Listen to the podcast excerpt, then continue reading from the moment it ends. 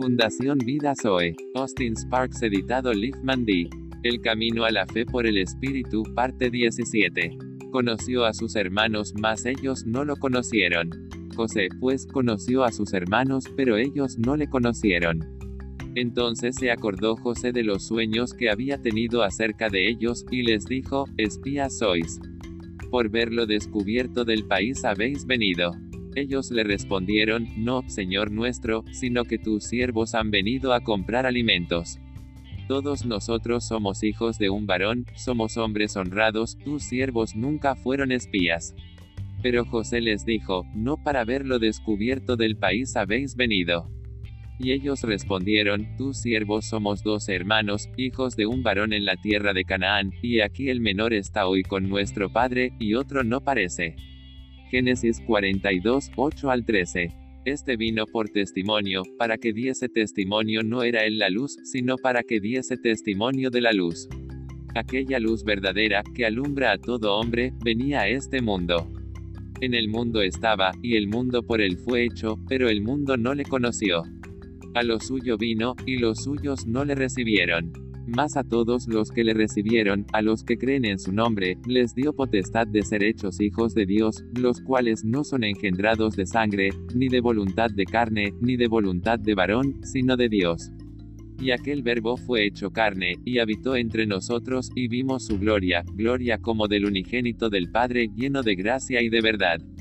Juan dio testimonio de él, y clamó diciendo, Este es de quien yo decía, el que viene después de mí, es antes de mí, porque era primero que yo. Porque de su plenitud tomamos todos, y gracia sobre gracia, pero la gracia y la verdad vinieron por medio de Jesucristo. A Dios nadie le vio jamás, el unigénito Hijo, que está en el seno del Padre, Él le ha dado a conocer. Este es el testimonio de Juan, cuando los judíos enviaron de Jerusalén a que le preguntasen, ¿tú quién eres? Confesó, y no negó, sino confesó yo no soy el Cristo. Y le preguntaron, ¿qué pues? ¿Eres tú Elías? Dijo, no soy. ¿Eres tú el profeta? Y respondió, no. Le dijeron, pues ¿quién eres? Para que demos respuesta a los que nos enviaron. ¿Qué dices de ti mismo? Dijo, yo soy la voz de uno que clama en el desierto, enderezad el camino del Señor, como dijo el profeta Isaías. ¿Y por qué, pues, bautizas, si tú no eres el Cristo, ni Elías, ni el profeta? Juan les respondió diciendo, Yo bautizo con agua, mas en medio de vosotros está uno a quien vosotros no conocéis. Este es el que viene después de mí, el que es antes de mí, del cual yo no soy digno de desatar la correa del calzado. Estas cosas sucedieron en Betabara, al otro lado del Jordán, donde Juan estaba bautizando. El siguiente día vio Juan a Jesús que venía a él, y dijo, He aquí el Cordero de Dios que quita el pecado del mundo.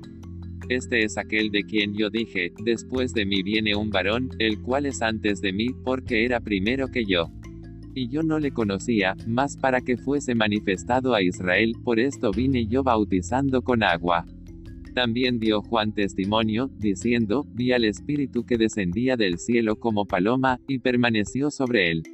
Y yo no le conocía, pero el que me envió a bautizar con agua, aquel me dijo, sobre quien veas descender el Espíritu y que permanece sobre él, ese es el que bautiza con el Espíritu Santo.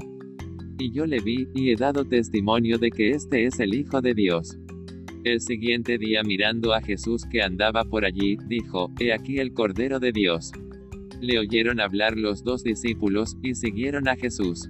Y volviéndose Jesús, y viendo que le seguían, les dijo, ¿qué buscáis? Ellos le dijeron, Rabí, que traducido es, Maestro, ¿dónde moras? Les dijo, venid y ved. Fueron, y vieron dónde moraba. Este halló primero a su hermano Simón, y le dijo, Hemos hallado al Mesías, que traducido es, el Cristo. Y le trajo a Jesús. Y mirándole Jesús, dijo, Tú eres Simón, hijo de Jonás, tú serás llamado Cefas, que quiere decir, Pedro. El siguiente día aquí,